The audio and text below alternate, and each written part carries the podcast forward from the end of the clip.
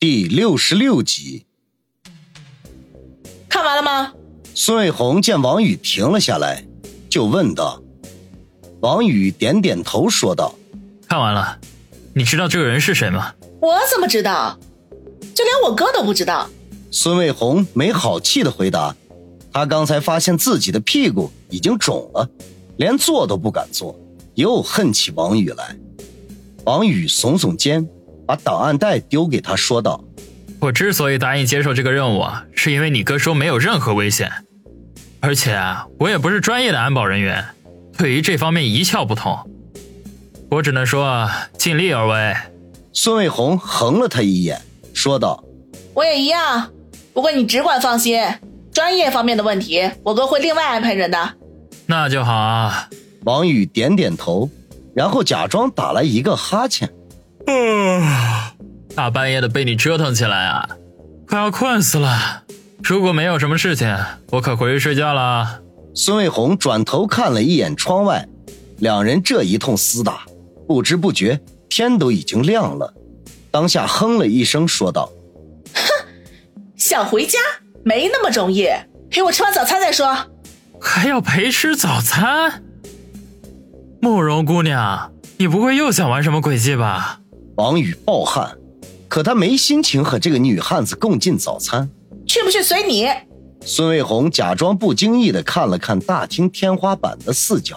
还有，别叫我慕容姑娘，叫我红姐。早餐是在武术馆附近的一条胡同里吃了，是个街边小摊儿，油条、麻花、豆腐脑。王宇一直以来都是在家中吃早饭，像这种街边小摊儿。已经很久没有来过了，再加上和孙卫红的斗智斗勇，体力消耗极大，这一顿早饭吃得格外的香，连连称赞老板的手艺地道，把老板乐得嘴都合不拢。孙卫红重新换了一身运动服，也简单的进行了一番梳理打扮。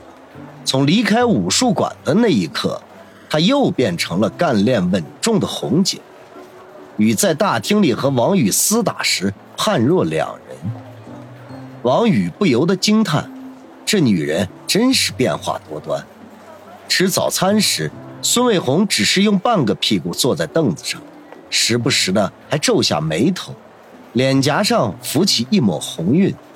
王宇偷笑，心说：今早一战，说到底还是我占了便宜。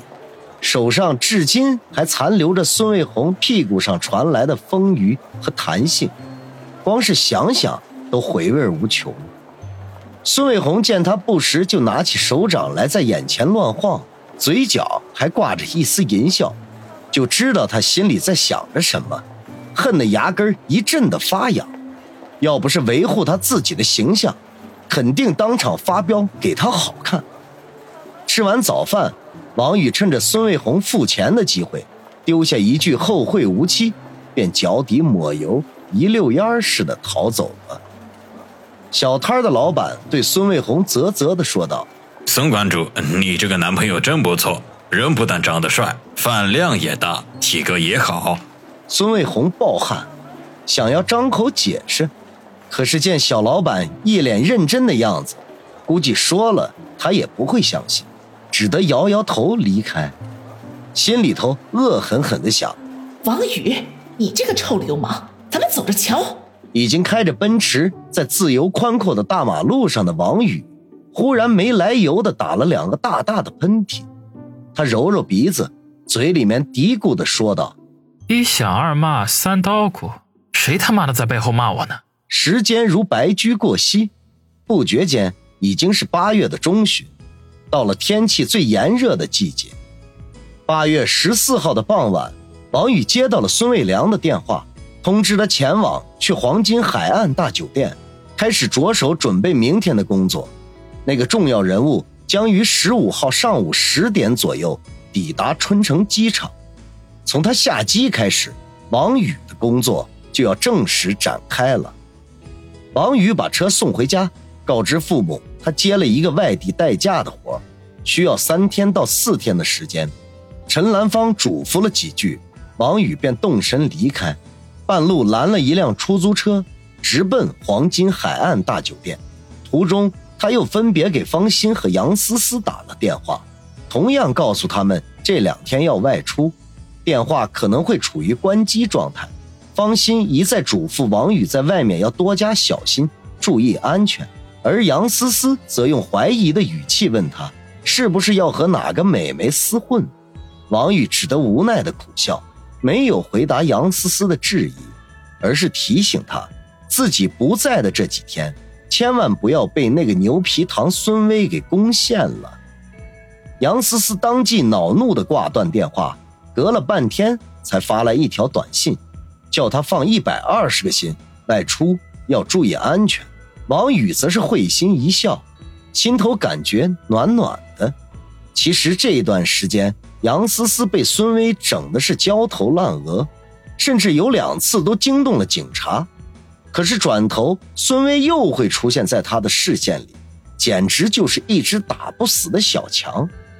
王宇心中暗暗打算，等保镖任务完成之后，他就请孙卫良出头搞定孙威。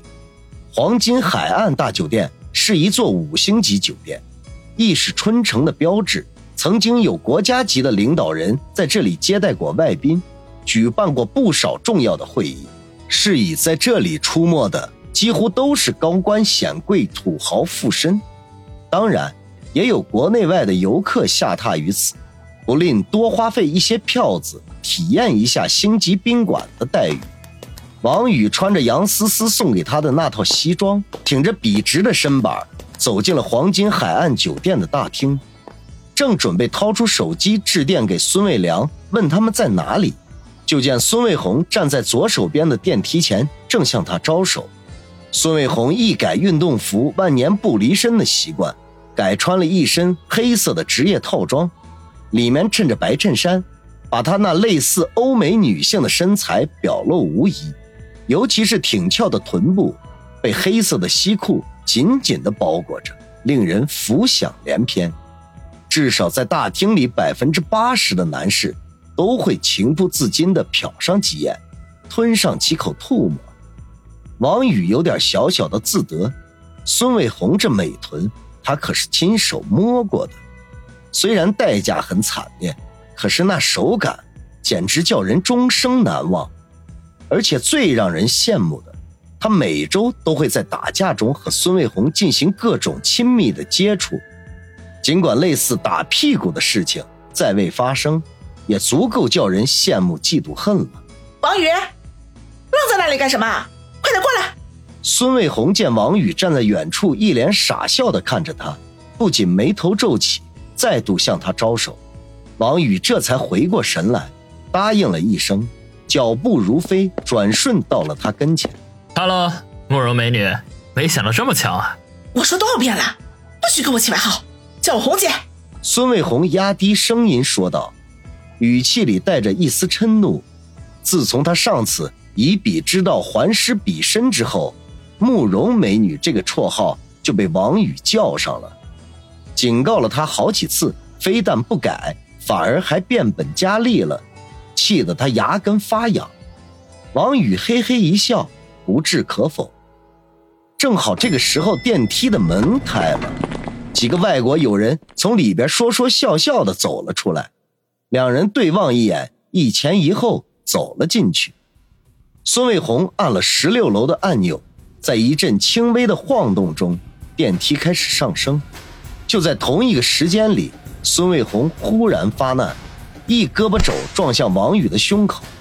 王宇早有防备，侧身避开，同时双手按在他的腰上，嘿嘿笑道：“早就知道你要偷袭，休想！”孙卫红冷哼一声，头部后仰，后脑勺撞向王宇的鼻梁。两人经过数次打斗，孙卫红已经深得格斗精髓，再也没有什么花架子。如王宇所说，一切以击倒对方为目的。王宇飞快把头歪到一边，孙卫红的头顿时落空，使他整个人都靠在了王宇的胸前。